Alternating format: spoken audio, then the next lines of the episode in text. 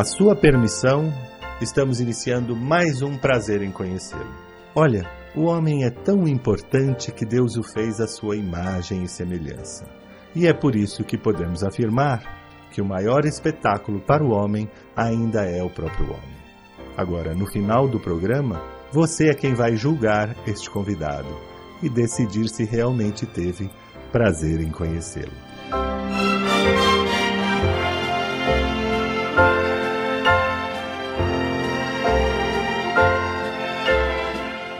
Brancato Neto apresenta Prazer em Conhecê-lo.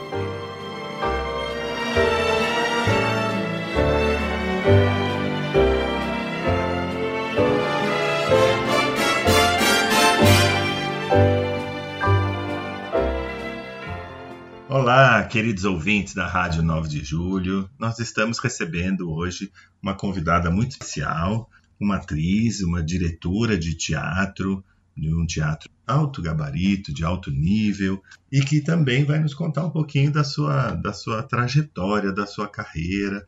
A nossa convidada é a diretora Joana Albuquerque. Bom dia, Joana, tudo bom? Bom dia, Brancato, tudo bem? Tudo, tudo bem. jóia por aqui. Que bom, gostoso falar com você, Joana. Já para começar o nosso papo, estava dando uma olhada aqui no seu currículo. Você nasceu na França, você nasceu numa cidade chamada Boulogne-sur-Seine. É isso mesmo? É isso mesmo. Que coisa chique, nossa. Nossa primeira francesa aqui no programa, em três anos de programa.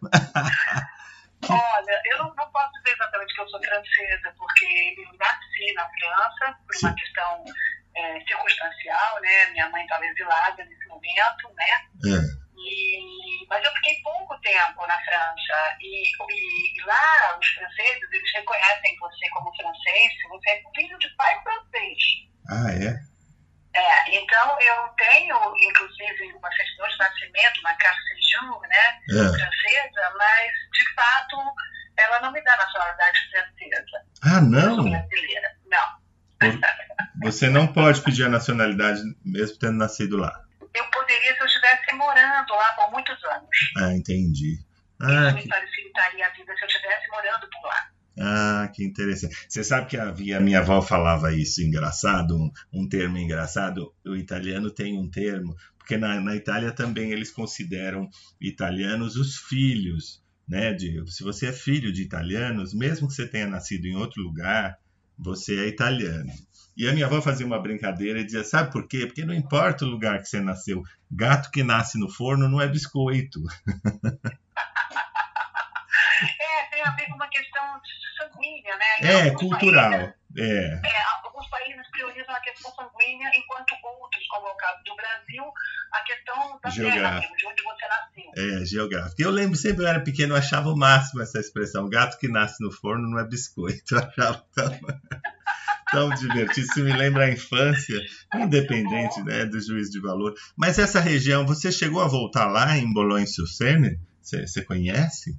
Você sabe que não, eu conheço, porque é, é o, é o subúrbio de Paris, né? Eu morei, né? Inclusive descobri que aquela diretora francesa do Teatro Soleil, Sim. a Helmut também é de lá. Ah, ah, então é bem pertinho de Paris, é no subúrbio de Paris. É, é Ah, pertinho de Paris, é, é, é no subúrbio de Paris. nossa, que lugar feio que você nasceu. Não, Pois Joana, então, que dó que eu Meu- tenho. é, meus pais eram muito ligados à cultura francesa.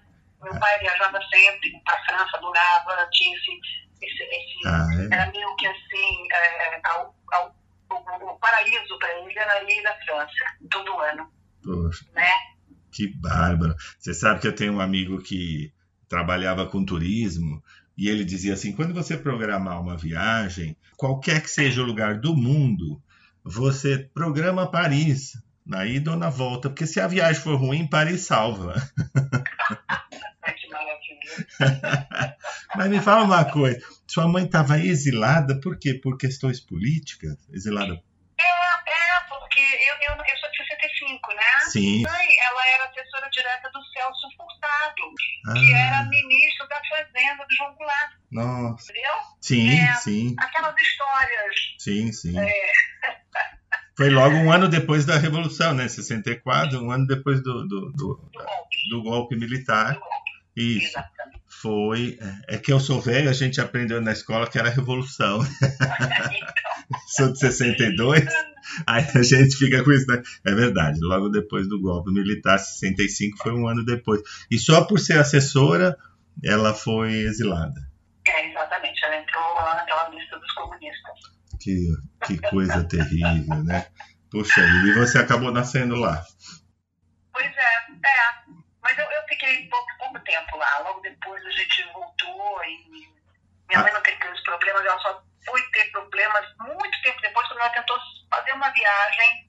É. Aí sim ela foi segurada no aeroporto e ficou, sei lá, 24 horas presa. Jura? Que coisa. É. Essas coisas. Mas, mas minha mãe era economista, né? minha mãe não estava exatamente ligada a nenhum movimento ah, político Sim, claro. radical. Claro, claro, mas é porque só por ter trabalhado né, no Ministério, que coisa interessante, né? É, São outros tempos. É bom a gente conversar sobre isso, porque esse pessoal jovem não passou por isso, né?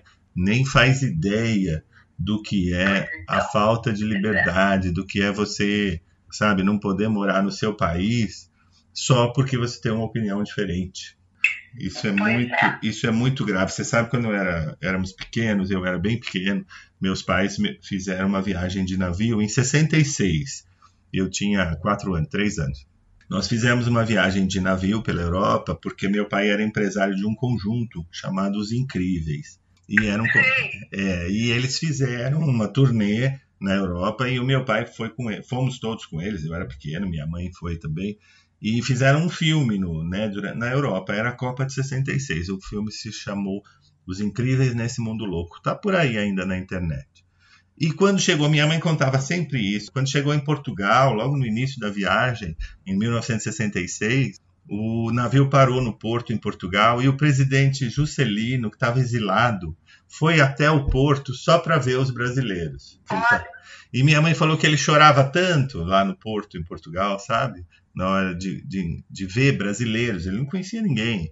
Mas na hora de ir embora, aí você faz ideia do que é para né, uma pessoa ser exilado do próprio país. Porque às vezes a gente, a gente ouve e fala, ah, imagina, foi exilado em Portugal, vivia bem, ou na França, né? Imagina, isso que é exílio. Não é bem assim, né? O país da não, gente. não é. Você não a gente, a gente sempre é de onde a gente veio, né? É. Isso fica, fica na gente. E outra, né? você, você não poder voltar para o teu país, para tua pátria, para tua língua, para os teus, né? A gente só se sente brasileiro bem do lado de outros brasileiros, na casa da gente, né? No país da gente, né? E eu achei muito curioso, minha mãe falava sempre isso, eu era pequeno, eu falei, nossa, mas eu- ele foi presidente e foi no, foi no porto só para ver um navio brasileiro, imagina, que ele não conhecia ninguém, entendeu? E a mamãe falava sempre, nossa, o Juscelino chorou quando o navio atracou no porto e tal, porque ele estava exilado. Foi uma época, né, de, de ditaduras. Portugal também estava sob ditadura Salazar, né, e Franco na Espanha. Então foi uma época bem difícil. Mas é bom a gente lembrar essa a falta Bom a de liberdade. Quem despreza a liberdade nunca imaginou, nunca passou o que, né? A falta de liberdade, é, o medo que as pessoas sentiam, conversavam até mais baixo quando falavam alguma coisa que poderia ser entendido, né? Na época da ditadura, as pessoas não conversavam e falavam baixo, não, não, se- não se tratava alguns assuntos. Você escondiam os livros, né? é, escondia livros. livro podia te condenar. Imagine você, você não poder ler o livro que vai, enfim. espero que nunca mais a gente passe por isso, mas é bom né, a gente estar sempre atento, porque é eterna vigilância, né? O preço da liberdade, né? Mas enfim, vamos falar da do seu espetáculo que eu estou muito interessado. Você dirigiu, né? Dirige uma peça que está estreando agora inédita chamada é, A Raposa Volpone, a Raposa e as Aves de Rapina. É isso? Sim, na, na verdade, é, ele, ele é um trabalho inédito, apesar de, de ter, ele. Volpone é uma peça do Ben Jonson, né? Sim. E ele é um contemporâneo do Shakespeare. E Sim. esse é um dos textos clássicos, uma das comédias clássicas mais encenadas no Reino Unido até hoje, né? Sim. E, e Zimbinski havia dirigido uma versão enxuta desse texto, né? Uma versão feita pelo Stephen Zweig nos anos 50. Sim. Né? Inclusive, essa encenação elevou o Valmor Chagas ao, ao primeiro é, elenco de protagonista, né? Com esse personagem Musca, que é um personagem muito marcante da peça. Sim. Ah, e, e, aí o que aconteceu foi o seguinte, como a gente ia justamente montar essa peça em homenagem ao TPC em 2020, quando veio a pandemia. Sim. Então, com isso, a gente adaptou o projeto para uma versão pandêmica que se transformou em Protocolo Bopponi, um clássico em tempos pandêmicos, que foi a primeira peça a subir a cena na cidade de São Paulo, antes mesmo da abertura de teatros fechados e, e da chegada da vacina. Sim. Né? Nós fizemos um dispositivo cênico ao ar livre, no, teatro, no estacionamento do Teatro Arthur Azevedo, Sim. onde uh, existiram 20 cabines plásticas individuais, onde 20 espectadores assistiam por noite o espetáculo, enquanto que os atores estavam realizando toda uma atuação, movimentação com distanciamento físico, com máscara. Sim. Foi uma situação muito sui generis, né? Com E certeza. fez com que o texto do Ben Johnson ganhasse um tom muito voltado para aquela circunstância. Sim. Agora, em 2023, nós estamos retomando o projeto original, que é realizar no palco italiano, né? Então, é num novo formato, nesse sentido, então, nós estamos apresentando um espetáculo inédito, Sim. né? Ah, que traz é, um projeto verdadeiro, original, que é trazer essa comédia clássica, engraçada, ah, de 1606, ou seja, né, mais de quatro séculos atrás, Sim. mas também que aborda temas assim super atuais e, e constantes, né? Sim. Que tem a ver com a ganância, porque essa é conhecida como a peça, é grande comédia da ganância, né? É. E, é, então, ganância, corrupção, assédio, protagonismo feminino, fake news, Sim. judiciário lacrador e trapaças golpistas. Tudo isso está colocado na peça do Volpone, né? Do Ben Johnson. É, é, é Para muito. quem não conhece o texto, né, Volpone ele é um homem sem filhos, ele é especialista na arrecadação de riquezas e, para ele mais acumular, ele finge estar agonizante e se diverte com o desfile de uma série de amigos bajuladores que, na expectativa de serem contemplados no testamento dele, o enchem de favores e se prestam a todas as humilhações, né?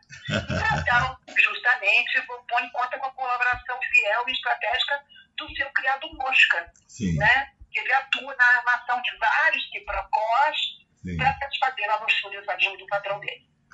Então, temos aí ascensão social, conquistas amorosas e a influência dos altos circos, né? Que só o dinheiro pode oferecer e que são temas eternos, todos presentes na peça e no nosso cotidiano, né? Brasileiro, principalmente. Claro.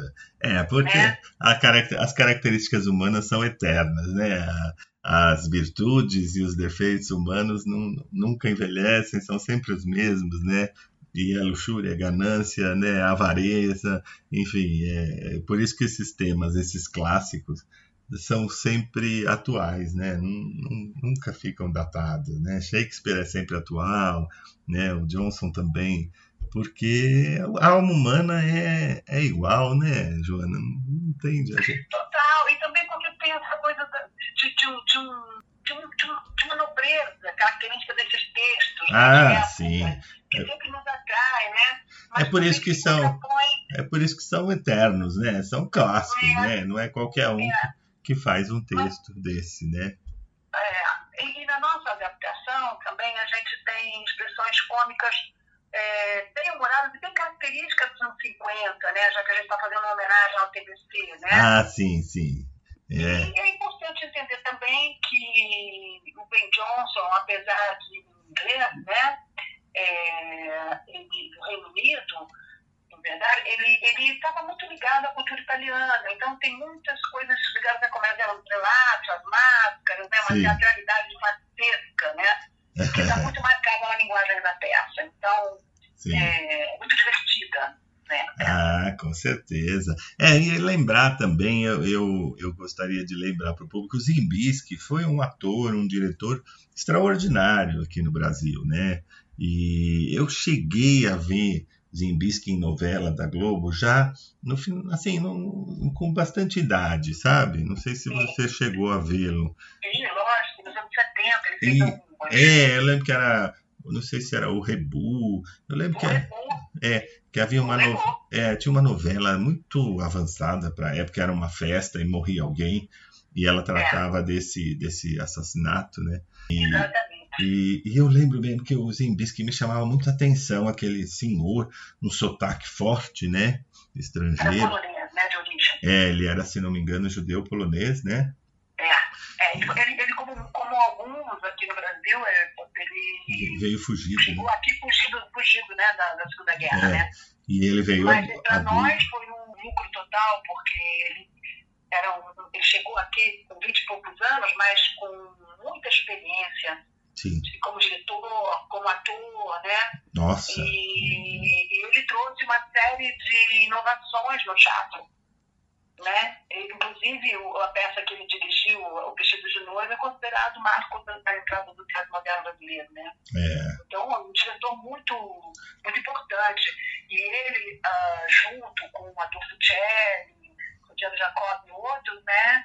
eles. Uh, de alguma forma, consolidam essas conquistas na cena através da atuação do TBC nos anos 50, né? É, eu, o Celli também era, né, estrangeiro, né? E italiano. italiano, então eram, eram homens que, que, que, vieram de fora já com uma, uma cultura, com uma ideia muito avançada, vanguarda, já trazendo, sabe, na época para quem está nos ouvindo agora e, e, tem menos idade, não, não havia globalização, não tinha comunicação, não era assim. Então, não, era, difícil. era difícil, né? Então, a gente, para fazer uma ligação para fora do país, precisava pedir a telefonista, ficava esperando completar e tal. Então, as pessoas vinham falar: ah, nossa, Fulano veio da Itália e trazia ideias, porque era, muito, era, uma, era uma realidade muito diferente. Até na, na, moda, eu lembro dessa viagem aí da, do navio em 66, minha mãe trouxe umas coisinhas, uns presentes, trouxe um guarda-chuva que no Brasil não existia, de outras cores, as, as pessoas ficavam eh, abismadas, nossa, você trouxe da Europa. Hoje não, hoje a gente tá tudo ligado, né? Mas para aquela época, essa cultura que vinha de fora era muito importante, né, Joana? Porque ela vinha, trazia experiências que a gente ainda não tinha aqui no Brasil, né? Total. E, é, e, e esses homens que vieram para o Brasil vinham já com aquela formação né, que eles tinham tido, com ideias, com experiências. Então, hoje é engraçado falar, né? Ah, ele vinha de fora com ideia, porque a gente está tão conectado que você está assistindo qualquer lugar do mundo você no celular você vai ver. Então não existe mais essa diferença de cultura ou de conhecimento né? Mas na época fez, fez muita diferença fez muito bem. Deixa eu te falar uma coisa. É importante também contar para os ouvintes né? É uma peça com 10 atores. 10 né? atores, é. São 10 atores, 10 atores experientes, maravilhosos. Então, a gente tem Daniel Alvim, Maurício de Barros, Joca Andreasa, Luciano Gatti, Fernanda Dumbra, Vera Bonilha, Cris Lozano, Estela Cava, ou seja, são só atores de primeira linha, né, comediantes de primeira linha, de né? primeira linha. Então, é, assim... Eu vou pedir licença a você, Joana, para a gente sair por um breve intervalo e voltamos já já. Hoje eu preciso te encontrar de qualquer jeito nem que seja só para te levar para casa. Depois de um dia normal, olhar teus olhos de promessas fáceis e te beijar a boca de um jeito que te faça rir, que te faça rir. Hoje eu preciso te abraçar, sentir teu cheiro de roupa limpa, pra esquecer os meus anseios e dormir em paz. Hoje eu preciso ouvir qualquer palavra tua, qualquer frase exagerada que me faça sentir alegria. em estar vivo. Eu preciso tomar um café, ouvindo você suspirar e dizendo que eu sou o causador da tua insônia, que eu faço tudo errado sempre, sempre. Hoje preciso de você com qualquer humor, com qualquer sorriso.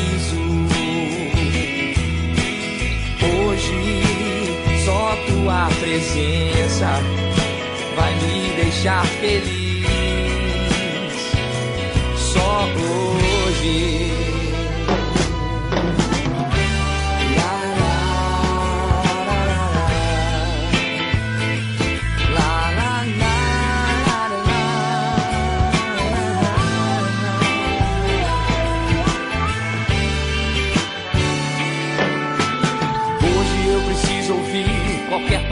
Tua, qualquer frase exagerada que me faça sentir alegria em estar vivo. Hoje eu preciso tomar um café, ouvindo você suspirar, me dizendo que eu sou o causador da tua insônia, que eu faço tudo errado sempre, sempre. Hoje preciso você com qualquer humor, com qualquer sorriso. Hoje só tua presença vai me deixar feliz. Só hoje.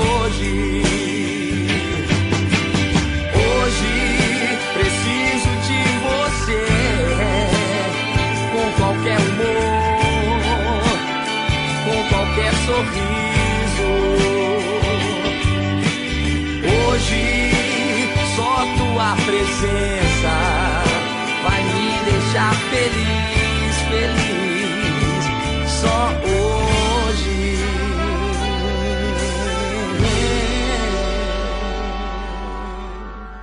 Voltamos com prazer em conhecê-lo, recebendo a diretora, atriz Joana Albuquerque, em cartaz no Teatro Arthur Azevedo, com a peça Volpone, a Raposa e as Aves de Rapina.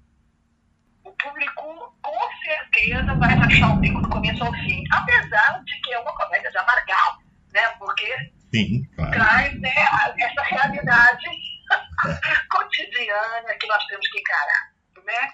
Sem dúvida. É. é, essa comédia é a melhor que tem, aquela comédia ácida, crítica, né? Que, Isso, que a gente ri da gente mesmo, né? Da, da- dos nossos defeitos. E a melhor forma da gente refletir é com humor, né? Dando risada, né? É, Ela cala mais. Você tá como atriz na peça ou só, só tá dirigindo? eu só estou dirigindo, né? Porque 10 Só. né? Só, né, Joana? É pouco serviço, né? É, é, na sequência eu vou subir a cena, mas aí num- numa coisinha menor. Mas nesse momento eu estou com o olho de fora, né? Dez atores é muita coisa, né? É um projeto grande, né? Grandes atores, é claro. E quem fez a, a tradução, a adaptação do texto? Marco Daúde, Marco Daúde é, é um grande adaptador, ele é especialista em Shakespeare, é, adaptou uma série de textos para aquele diretor dos anos 80 maravilhoso, que fazia muito Shakespeare.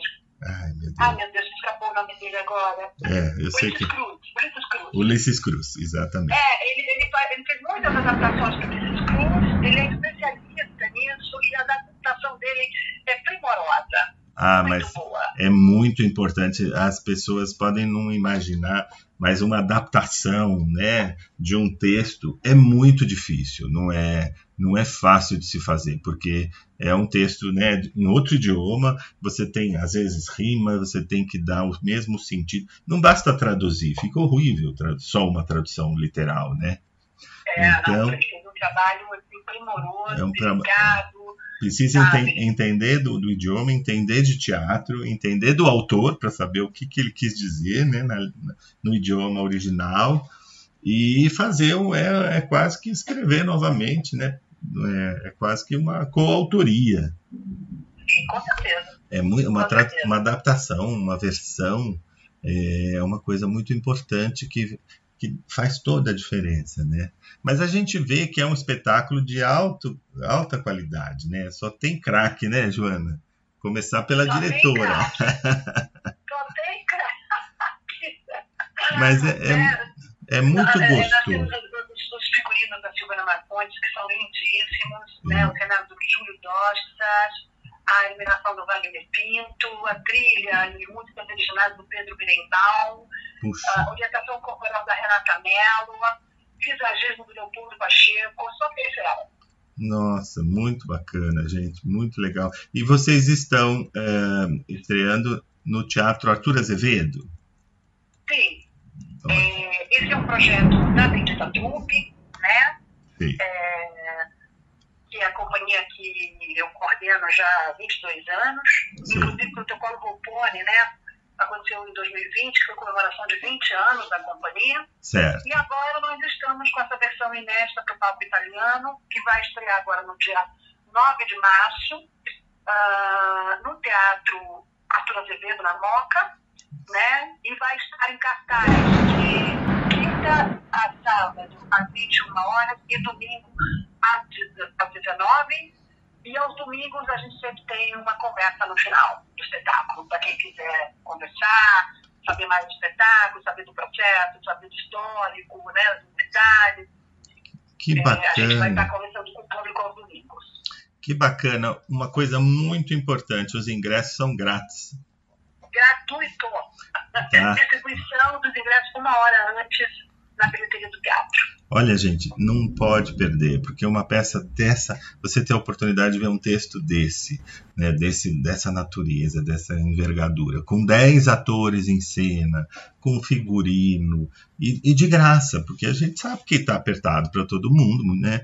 Então, nesse momento que a gente, ainda que você está apertado, vai ao teatro que dá uma relaxada, dá uma distraída na cabeça, apertado financeiramente, né, que todo mundo está passando. E olha que coisa linda, um espetáculo gratuito.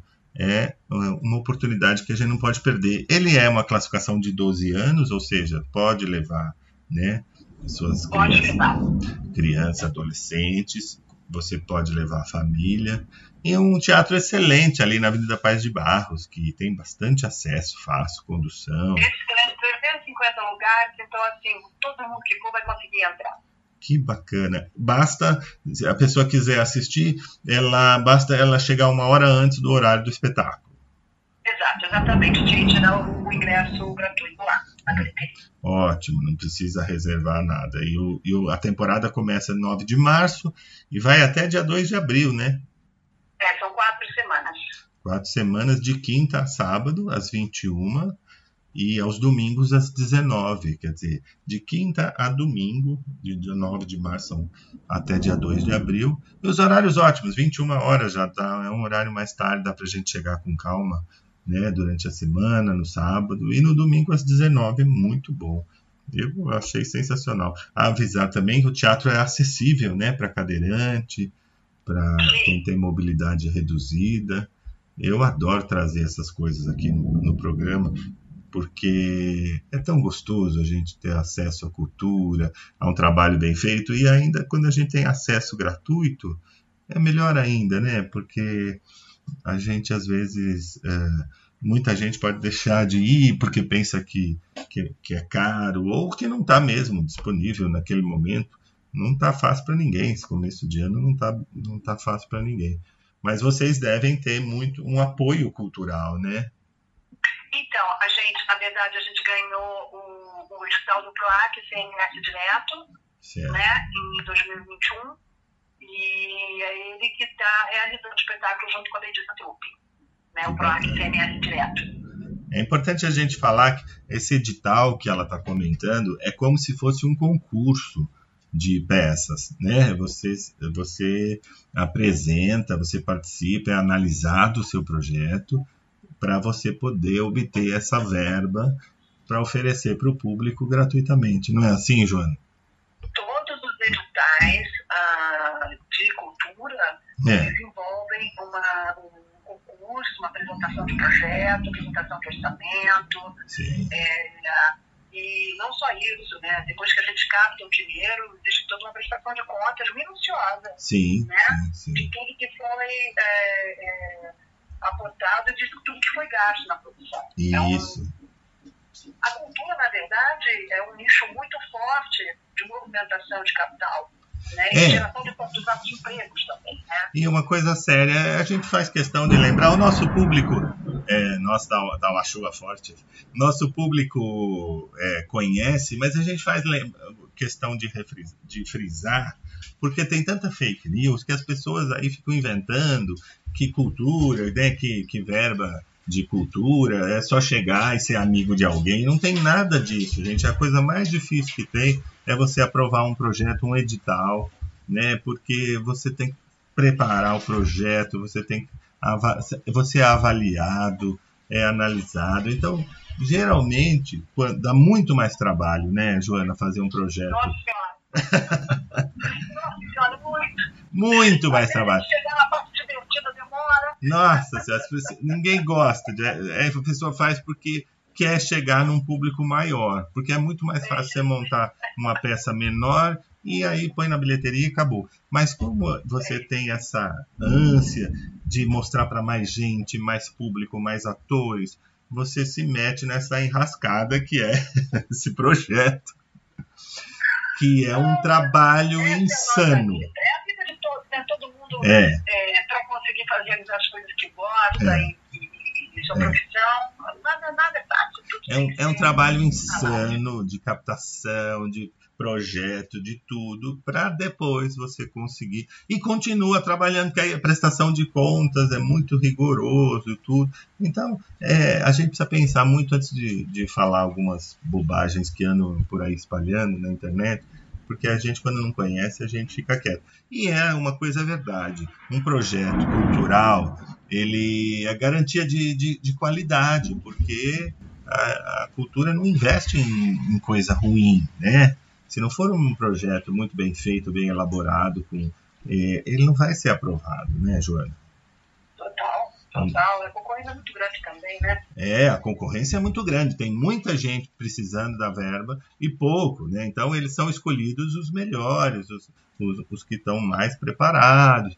Então você, às vezes a gente é brasileiro não dá valor. Então quando você ouve um teatro, né, um espetáculo que é gratuito, não é gratuito porque ele é ruim ou porque é mais ou menos. Ele é gratuito porque pode ser até melhor do que os outros que não são.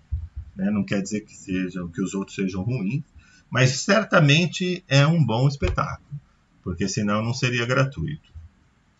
Ó, oh, Branca, estou esperando vocês todos lá no Teatro Arthur Azevedo, tá? Ótimo. Para assistir Volpone, A Raposa ou As Aves de Rapina e As Aves de Rapina. Sim. Né? Uma comédia de amargar, engraçadíssima, com 10 atores em cena. Ótimo. Ingressos gratuitos. Tá ótimo, Joana. Tá Queria agradecer muito. Lá, quero você lá também, Irei com, com o maior prazer, querida. Olha, eu te agradeço muito pela presença aqui no nosso programa. Muito obrigado pela sua participação, por esse papo tão gostoso. E... Eu também agradeço muito a você, agradeço aos ouvintes da Rádio 9 de Julho Obrigado. muito. Obrigado, Joana. Obrigado, querida. Um forte abraço. Deixa me procurar no teatro, tá bom? Vou, com certeza. Um forte abraço. Até a próxima, se Deus quiser. Tchau, tchau. Um beijo, um beijo grande. Tchau, tchau. Prazer em conhecer Design e Decoração com Paulo Brites. Olá, amigos ouvintes da Rádio 9 de Julho. Você está reformando sua casa e chegou a hora de comprar o piso ou revestimento de parede e você não tem ideia da quantidade necessária. Se comprar em excesso, sobrarão muitas caixas. E não é toda loja que troca as caixas excedentes por outra mercadoria. Se faltar, você corre o risco de não ter a mercadoria pronta entrega, gerando um desconforto na espera pelas novas caixas e também um atraso na sua reforma. Além disso, você sabe que as peças cerâmicas, porcelanatos e pastilhas são fabricadas em lotes, e as novas caixas compradas provavelmente serão de lotes diferentes. Isso ocorre por uma série de fatores, tais como diferenças na cor, na textura, na espessura ou no tamanho das peças. A cor pode variar ligeiramente devido às diferenças no tipo e quantidade de pigmentos utilizados na mistura. A textura pode variar devido às diferenças de pressão aplicada durante a prensagem das peças ou na temperatura de queima. O tamanho e espessura também podem apresentar pequenas variações, especialmente em produtos feitos à mão, onde a uniformidade pode ser de difícil garantia. Portanto, ao adquirir pisos ou revestimentos, é recomendável comprar todos os materiais necessários de um mesmo lote para garantir a uniformidade na aparência do acabamento. Sendo assim, para calcular a quantidade exata de piso ou revestimento de parede que você vai precisar para um determinado ambiente, é necessário seguir alguns passos. Comece medindo a largura e comprimento da área que você pretende revestir. Se for uma área irregular, divida-a em seções menores e meça cada uma individualmente. Para se chegar na área de piso, é só multiplicar a largura pelo comprimento de cada seção e somar todas as áreas para obter a área total a ser revestida. No caso de paredes, multiplique a largura da parede pelo pé direito ou a altura que você deseja revestir. Certifique-se de medir as áreas que não serão cobertas pelo piso ou revestimento, tais como as portas, janelas e móveis, e assim desconte da área total. É recomendável adicionar uma margem extra de 10 a 15% para compensar as perdas por quebra de peças ou erros de cálculo durante a instalação. Se tiver dúvidas ou dificuldade no cálculo da quantidade de piso ou revestimento de parede, é sempre recomendável buscar a ajuda de um profissional especializado, como um arquiteto, engenheiro ou o próprio instalador. E semana que vem eu volto com mais um bate-papo de decoração. E não se esqueçam de me seguir nas redes sociais. No Instagram é by icono e no Facebook é by icono. Até lá! Prazer em conhecer Design e Decoração com Paulo Brites. Queridos ouvintes da Rádio 9 de Julho, nós temos um convidado aqui muito especial, um diretor de teatro, né? Alguém que luta pela, por essa classe, por esse ofício, que é o Juliano Baroni. Bom dia, Juliano, tudo bem? Bom dia, tudo bom? Como é que vai? Tudo em paz, graças a Deus. Obrigado por atender nosso convite. E... Ah, eu agradeço pelo e eu queria que contasse pra gente, Juliano, você é ator também ou só diretor? Sou, sou ator, sou produtor cultural Sei. e aliás, hoje em dia eu sou menos ator. Hoje eu estou mais na área por trás dos palcos. Certo. E como é que você começou a carreira? Você sempre soube que queria ser artista? Olha, eu comecei bem cedo. Eu lembro quando eu comecei a fazer teatro com 6, 7 anos. Sim. E eu lembro que eu vi o Raul Cortez nas novelas com a minha avó. É. E falei, nossa, eu quero ser isso. Uhum. E logo de pequenininho, né, eu entrei no, numa escola de teatro. Acabei me formando depois no curso técnico, fui fazer faculdade. É, fiz uma pós-graduação depois em sociologia, para unir o teatro, a sociologia. Sim. Aí trabalhei muito como professor, né? Me formei como professor de teatro. Sim. E, então, assim, desde pequeno, a minha história é um pouco voltada para o teatro. Eu nunca fiz nada a não ser ligado à arte. E o que eu fiz fora da arte foi para me manter na arte. que bacana, é, tem que ser assim mesmo, né? Tem que ser, a gente tem que ser apaixonado por, por, por tudo que a gente faz, porque senão não, não, consegue fazer bem feito, né? É difícil, realmente é difícil. As profissões não são muito estáveis e a das artes muito menos, né? Então Exato. é difícil de manutenção, mas como você mesmo disse, você tem que é, partir para outros, outros campos da mesma profissão. Você tem que produzir você mesmo, você tem que dirigir, você tem que né? É, hoje não, não dá mais para ficar esperando o ator ficar esperando ser chamado, né? É muito difícil, né? Sim, sim. Mas a minha paixão realmente é muito forte na área da direção. Sim. Foi onde eu me encontrei na, na profissão, é, dirigir e criar novos mundos, né? Que completam o nosso próprio. Acho é. que isso me faz caminhar, né? Acho que esse é o, eu, eu, desde a primeira direção que eu fiz, eu falei, ah, não, é isso que eu quero e é isso que eu vou trilhar. É, claro, é, nós temos grandes atores que, que passaram a ser diretores e nunca não quiseram mais voltar, né? Denis Carvalho, né? Jorge Fernando, muitos, muitos atores, é, Marcos Paulo mesmo, que eram excelentes atores que começaram a dirigir e se encontraram e se encantaram com a direção, né? Isso, eu acho que para o ator que está sendo dirigido é, é um privilégio, porque um diretor, ator, eu acho que ele sabe se comunicar melhor, ele sabe, ele sabe entender né, melhor como, como tirar do ator aquilo que ele está. Porque ele também é ator, né? Sim, ele se coloca muito na posição, né? E é. também dessa forma, como eu gostaria de ser dirigido. Também. também muito isso, né? A forma como é, conversa em coletivo, né? Com todas as áreas que compõem um espetáculo, né? Que não é só o ator, mas Sim. o iluminador, o cenógrafo, o cenotécnico, o costureira, o figurinista, o próprio teatro, os técnicos. Eu acho que é, também ter essa experiência em outras áreas é, aprimora a forma como a gente realiza o nosso trabalho de uma forma mais democrática, de uma forma mais tranquila, né? De uma forma que as pessoas se sintam bem onde estão.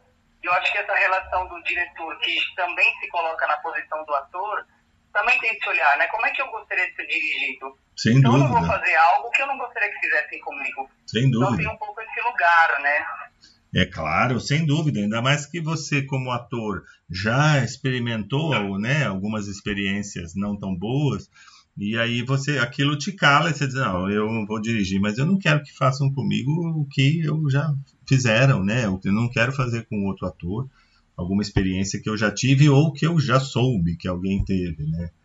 E isso Exato. é muito importante. O teatro, a gente já comentou aqui no programa, ele é múltiplo, né? Então, geralmente quem faz teatro sabe fazer muita coisa, né? O teatro em si, é, muitos atores ajudam no palco, no, na iluminação, é, se maquiam, é, enfim, é, um, é um, uma arte que de coletivo, né? De colaboração. Não tem papéis assim, ah, eu sou ator, então eu não, não mexo em nada não é bem assim o teatro, né? É uma família. Sim, sim. E isso eu acho que também agrega muito valor ao ator, porque como ele já ele já viu a, né, ele já viu o figurino, ele já ajudou na luz, isso ajuda na interpretação, esse, esse conhecimento, né, de universal do, do teatro. Você concorda? Sim, sim. Né? É, com certeza. Porque fica mais fácil, ele não fica restrito ao seu papel, né? E vocês estão levando um espetáculo muito interessante, muito mesmo, muito bacana que eu estava aqui observando. É, é uma, é, são três tragédias gregas, poderíamos dizer. Isso, é o que a gente chama aqui de trilogia tebana, né? É. Que é o Édipo Rei, o Édipo em Colono e o Antígona. Certo. As três escritas por Sófocles e conta a trajetória da família Édipo, digamos assim, né? Começa ali na, no Édipo é, chegando em Tebas e né, é, destruindo a Esfinge, né, se assumindo como rei de Tebas Sim. e depois disso com a profecia que ele é, irá matar o próprio pai, casar com a própria mãe e da onde e o que desenrola essa trajetória dele perante essa profecia, né? E para uma peste que domina Tebas e que ele tem que descobrir quem é o assassino do rei Lion. Sim, sim. Eu não vou dar spoiler, talvez. Não, mas é bom a gente dar uma contar um pedacinho da história, né, da mitologia, porque ela é tão rica que eu acho que dá desperta o interesse da gente assistir, né? Que às vezes a pessoa não conhece, ouve falar de Édipo, esses né, nomes assim gregos e fala, ah, isso aí deve ser coisa chata. Não, não é, é muito é muito. A gente fala que é uma tragédia, mas tragédia porque é o estilo né, grego, são, são dramas realmente, mas não é uma tragédia da gente chorar ou da gente sair mal, ao contrário, é uma tragédia que é um, é um exemplo, né, mostrar o, as questões humanas, né, Juliana? Sim, principalmente nos colocar como detentores de nossas ações, né, é uma, é uma grande reflexão sobre o, a nossa forma de ver o mundo, a nossa forma de lidar com o outro é, e principalmente é, estar atento às nossas ações, no nosso dia a dia e como isso reverbera em todo o nosso coletivo, né? Sim. Então você pega desde as ações do Édipo para descobrir quem é o assassino, depois você pega em Colono a relação que ele tem com o rei Teseu e com o próprio Creonte, né, seu cunhado, que vem buscar seu corpo, e depois você pega na terceira na terceira parte, né, que é Antígona, que é a relação da Antígona que defende né, o princípio de enterrar o seu próprio irmão, indo de encontro com Creonte, agora rei de Tebas. Então tudo é, por mais que a gente fale muito sobre a mitologia, sobre a questão metafísica, sobre ah, os destinos, né? Ah, o que para nós importa é tudo bem, nós temos tudo isso, mas como nós agimos em cima disso, né? Porque como nós agimos nesse diálogo com esse universo. É, a, a, isso é muito bonito na obra do Sófocles.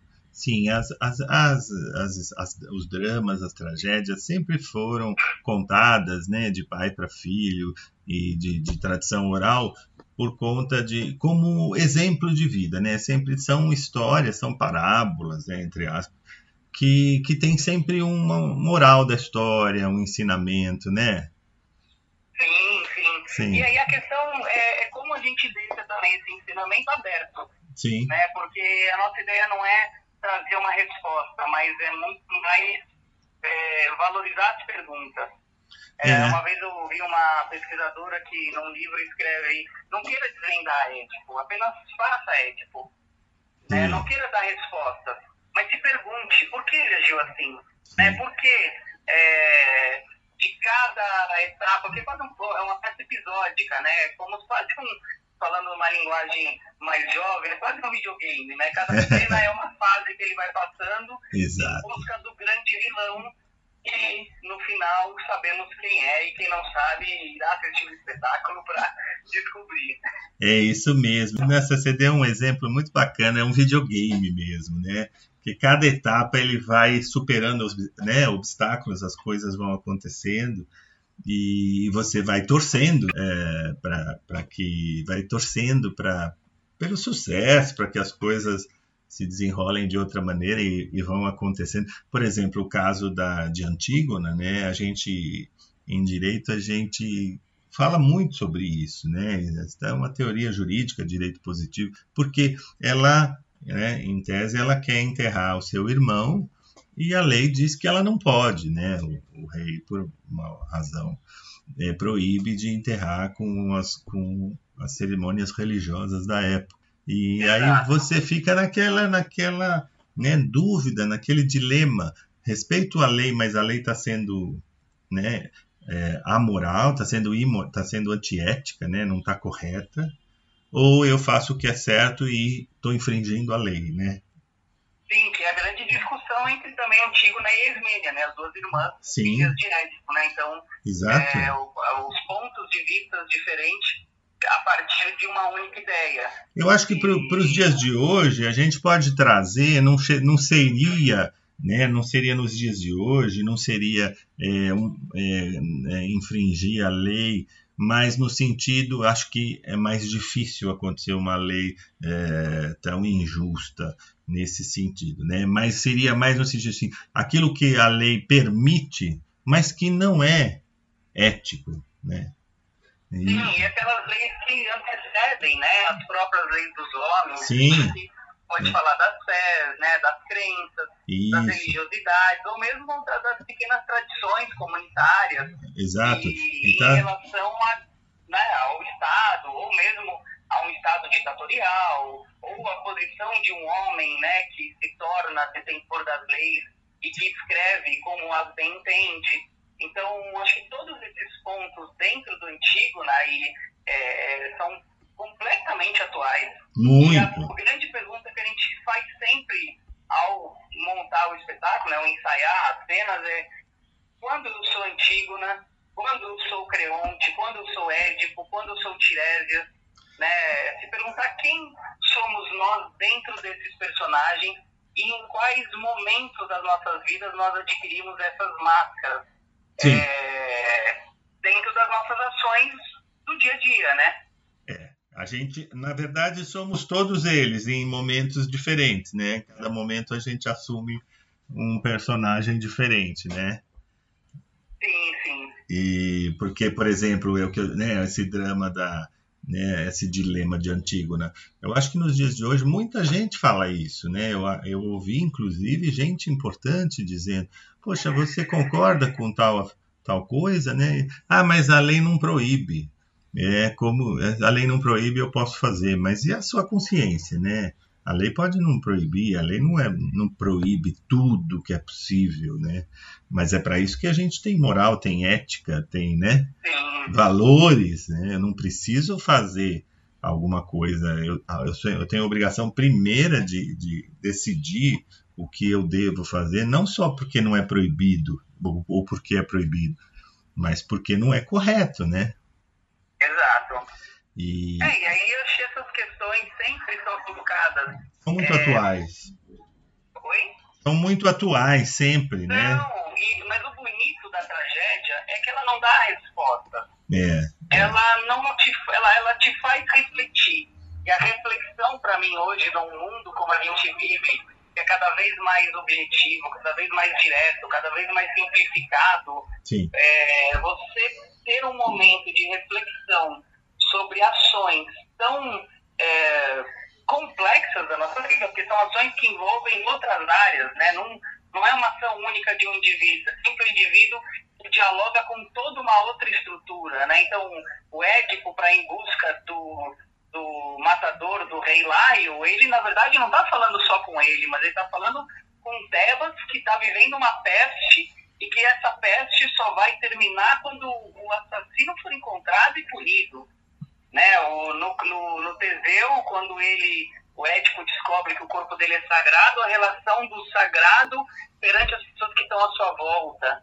Né? E no final, quando você percebe a Antígona que, que defende uma posição, mas que o Creonte defende uma outra posição perante uma mesma ação que é a morte de dois irmãos. Exato. Um agindo de um lado da guerra e o outro agindo do outro. Exato. Um pelo lado das crenças, da fé, né, e dos, dos costumes, e o outro que está sendo visto pelo ponto de vista do Estado. Então, é, isso é muito bonito de pensar, porque não, não há respostas claras, mas há perguntas eternas. Acho que isso que é o belo da tragédia.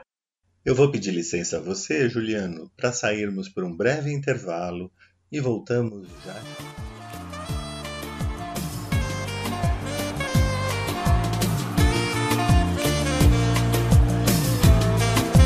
I feel so unsure. As I take your hand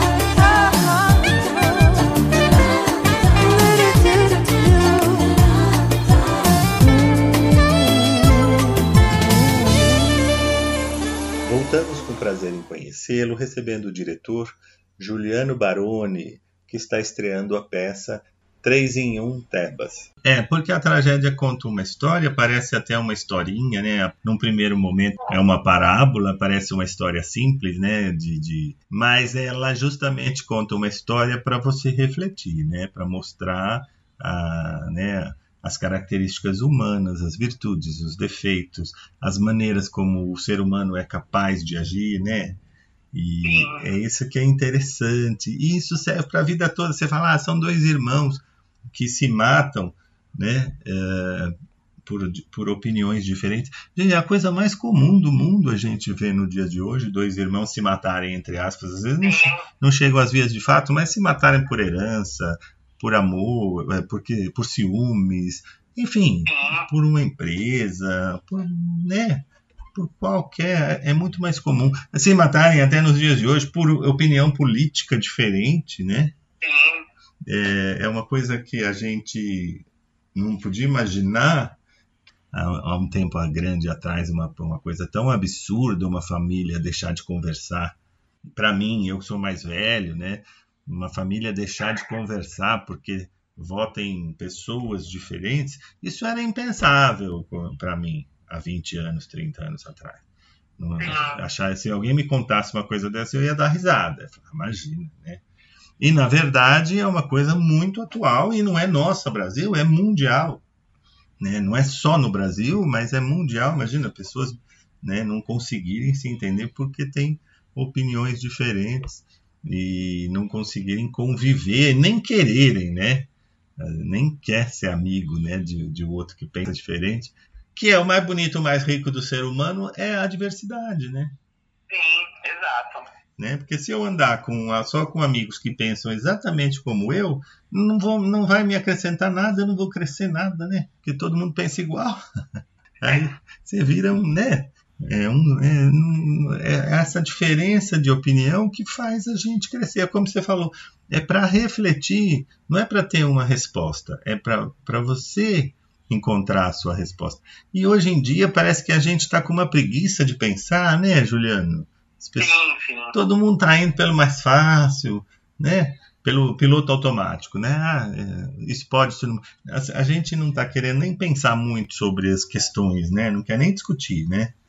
É, se é certo ou errado, se eu devo fazer. Não, é, todo mundo está fazendo, eu faço também, todo mundo faz. É, eu acho que a gente está tá vivendo uma, uma epidemia de preguiça mental.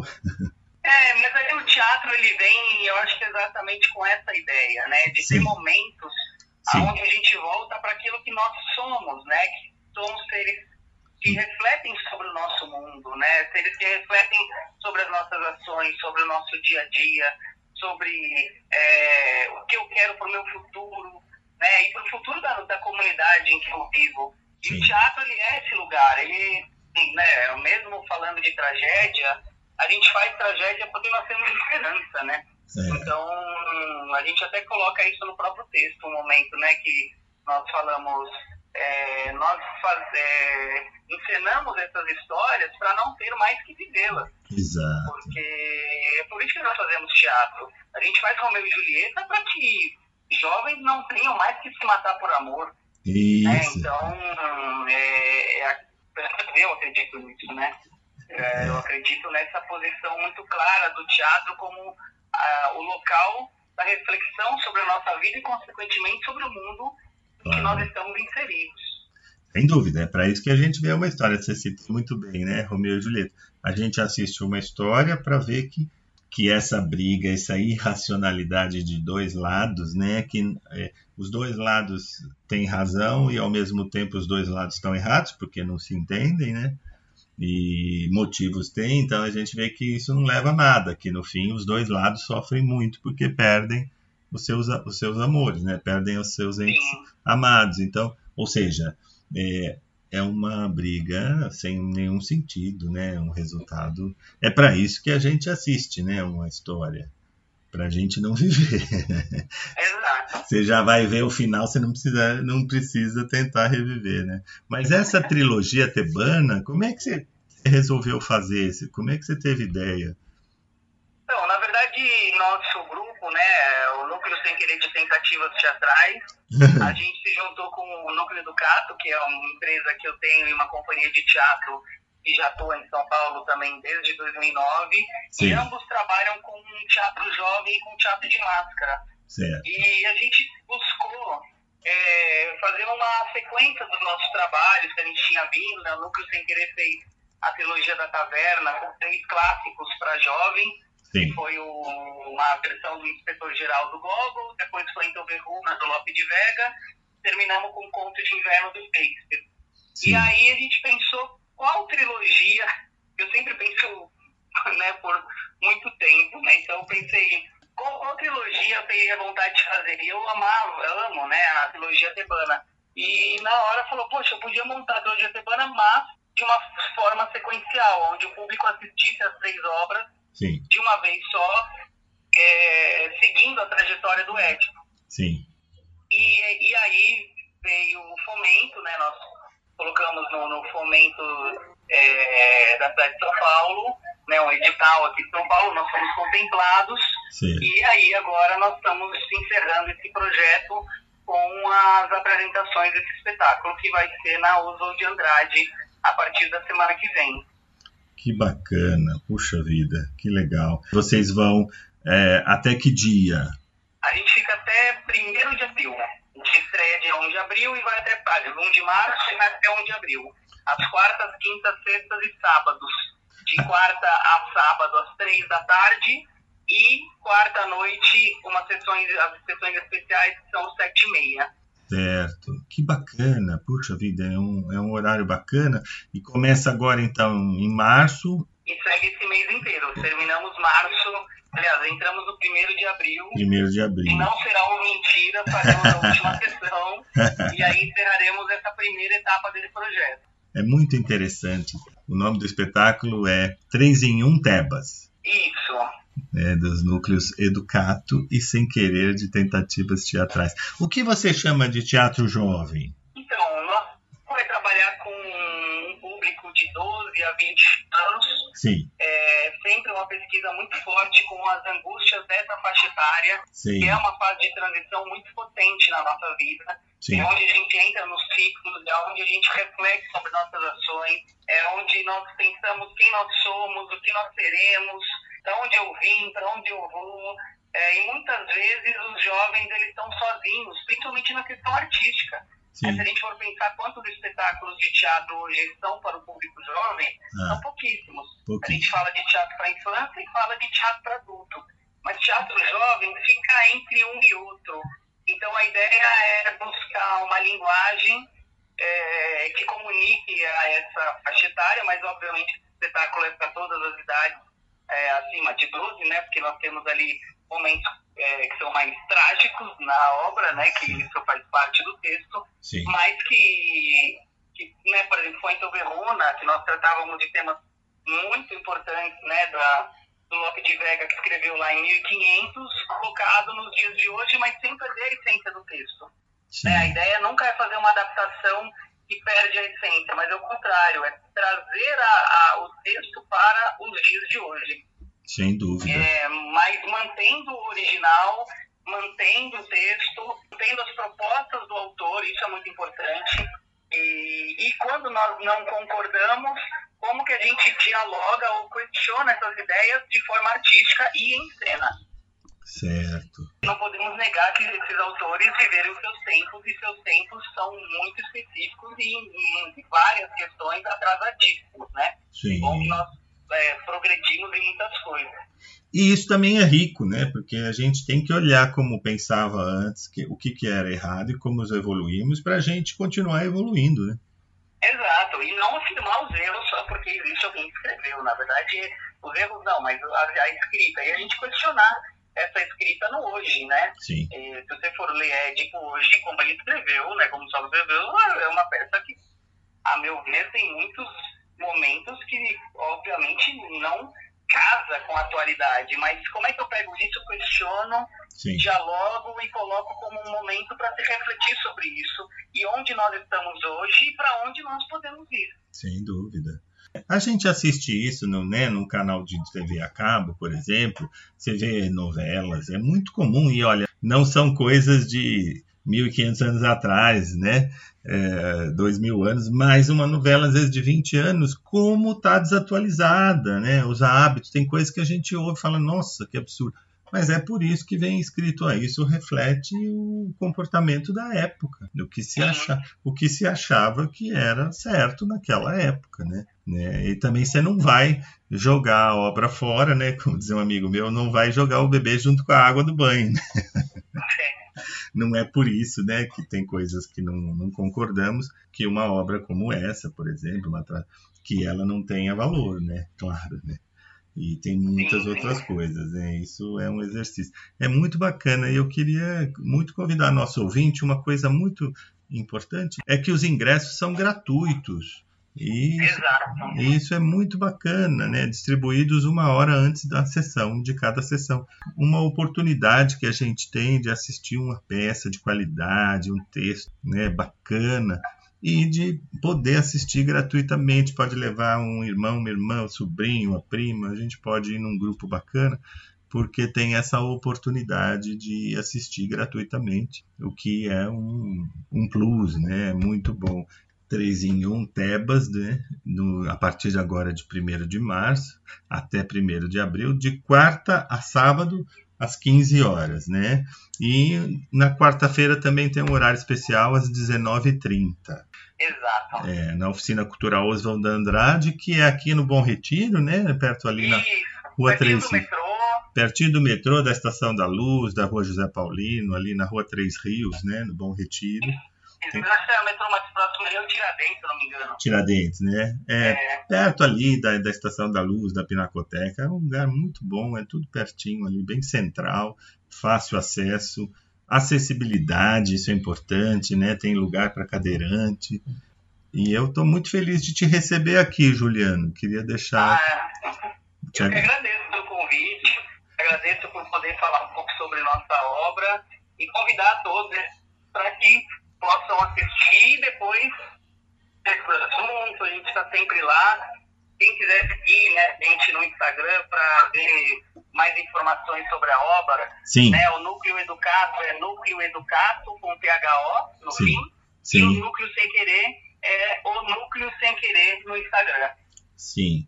Beleza. E as pessoas, então, como eu já tinha avisado, né? Basta, você não precisa reservar, basta chegar uma hora antes do espetáculo e pegar o ingresso, né? Exato. Aí tem né, o limite lá de, de lugares, então é bom sempre chegar com uma antecedência, né? Ainda tem um café delicioso ali na Oswald, né? O café colombiano maravilhoso. Ah, e na bacana. própria região tem café, restaurante, dá para ficar tranquilo. Dá, dá, tranquilo. E é um passeio delicioso, um, né, uma diversão cultu com cultura, a gente ri, a gente reflete. Né? O teatro é muito gostoso porque ele não é um espetáculo, no teu caso, 120 minutos, mas é um espetáculo de uma semana, né? que a gente sai pensando e no outro dia você lembra de uma coisa, você lembra de uma frase, né? Fica, né? Você vai Sim, digerindo aquilo tudo, aquele, aquela riqueza que você ouviu né, em duas horas e mais que ela vai perdurar e para sempre, né? Isso é muito bacana. Parabéns pelo trabalho de vocês. É um elenco bacana também, né? Não falamos do, do elenco. E é um elenco grandioso. grande, Temos né? aí em torno de 20 pessoas em cena, música ao vivo, uma banda em cena. É, Isso é muito né, atores convidados como Joca Andreasa, Sim. o Luiz Amorim, Cardoso, é, Álvaro Petersen, aí temos um elenco de, de atores jovens, os atores da companhia, é uma loucura, é uma, Uma loucura, loucura. deliciosa. Deliciosa. Eu posso imaginar o trabalho que deu para botar isso de pé, né? Para levantar esse espetáculo, porque Exatamente, enquanto a gente está falando aqui, eles estão lá no teatro ensaiando, tem uma semana aí. Tá bom, Juliano, vou- eu estou muito feliz. Eu queria te agradecer imensamente por esse papo tão gostoso, por essa simpatia que você é. E parabéns por esse trabalho lindo, viu? Parabéns mesmo. Muito obrigado. Ah, eu que agradeço e espero te ver na plateia. Se Deus quiser, vou estar lá e vou te cumprimentar. Eu queria Perfeito. agradecer a participação do diretor Juliano Baroni. Espero te encontrar até a próxima, se Deus quiser. Muito obrigado, obrigado a todos e todas que estavam com a gente aí. E espero todos lá no nosso espetáculo. Tá bom, querido. Um forte abraço. Até a forte próxima. abraço. Tchau, tchau.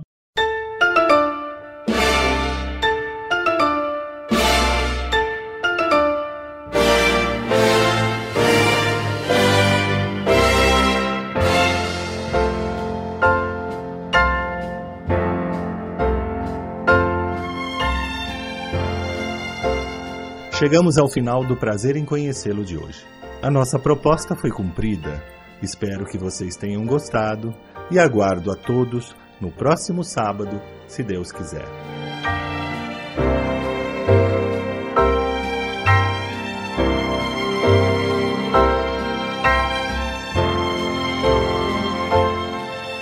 Prazer em conhecê-lo, com Brancato Neto, todo sábado, das sete e meia às nove da manhã. Porque o maior espetáculo para o homem ainda é o próprio homem.